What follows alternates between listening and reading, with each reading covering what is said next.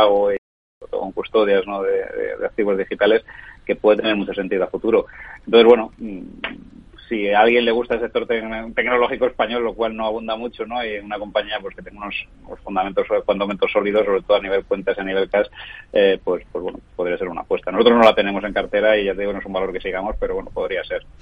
Santander, sabemos que es la marca española más valiosa del mundo y la marca bancaria más valiosa de Europa, según eh, el informe Brand Finance Global. ¿En bolsa vale mucho más el Santander? ¿Qué potencial le ven ustedes?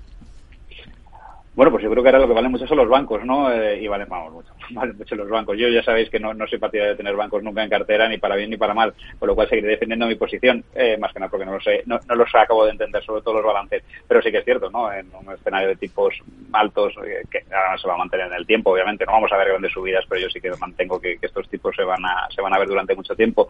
Una subida bastante pronunciada de, hipotecas, créditos, pues bueno, pues, pues ahora es un momento dulce, ¿no? El, el problema vendrá cuando haya que contrarrestarlo, ¿no? Con, los impagados. Pero de momento yo creo que, los resultados del banco van a ser muy buenos en estos dos, tres, trimestres, eh, a futuro también.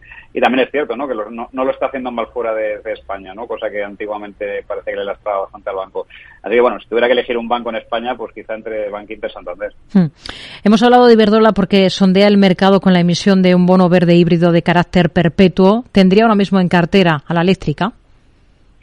Tendría en cartera eléctrica y probablemente en función del tipo, pues pues quizá quizá los bonos, ¿no? Todavía creo que es un pelín pronto, ¿no? Pero este tipo de deuda que al final viene a amortizar otra deuda, pues que quizá tenían las compañías a más corto plazo, pues oye, puede dar alegrías, ¿no? Eh, yo creo que todavía nos queda un, añito, ¿no? Para, para ver tipos más altos, pero estamos viendo letras de tesoro a, por encima del 280, ¿no? Pues no sé tipo de este bono, porque la verdad es que no, no, lo tengo aquí delante, pero si fuera aceptable, ¿por qué no? ¿Y se fía de la reacción que estamos viendo en, en IAG?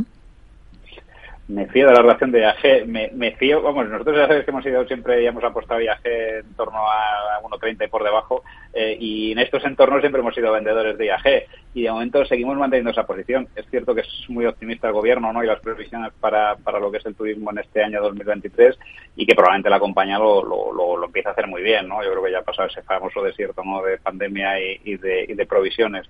Pero bueno, yo creo que todavía sería prudente, ¿no? Eh, ya es la segunda o tercera vez ¿no? que, ataca el 2 y lo sobrepasa y la tercera vez que cae otra vez a 1.30, ¿no? Así que hay que tener cuidado, pero yo creo que, en ese rango no sería ahora comprador, pero si tuviera IAGs probablemente sería un, buy and hold por lo menos hasta por encima de 2 euros.